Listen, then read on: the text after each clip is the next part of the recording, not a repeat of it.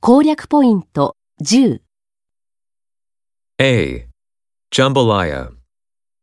The city of New Orleans is known for its wonderful foods, and one of its most famous dishes is called jambalaya. This popular rice dish is made with sausage, vegetables, chicken or pork, and seafood. It is believed the dish was first made by Spanish people who lived in the area hundreds of years ago.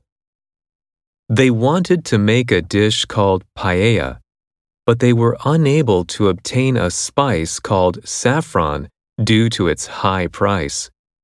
Instead, they used tomatoes. Later, French people came and changed the recipe even more and added various spices from the Caribbean.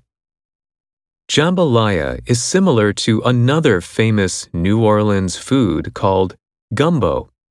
Although they use many of the same ingredients, there is one major difference.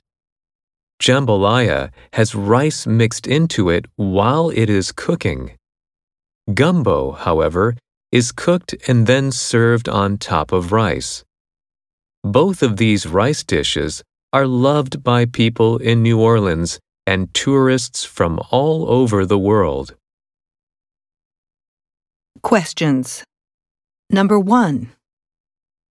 Why are Spanish people in the New Orleans area thought to have started making jambalaya?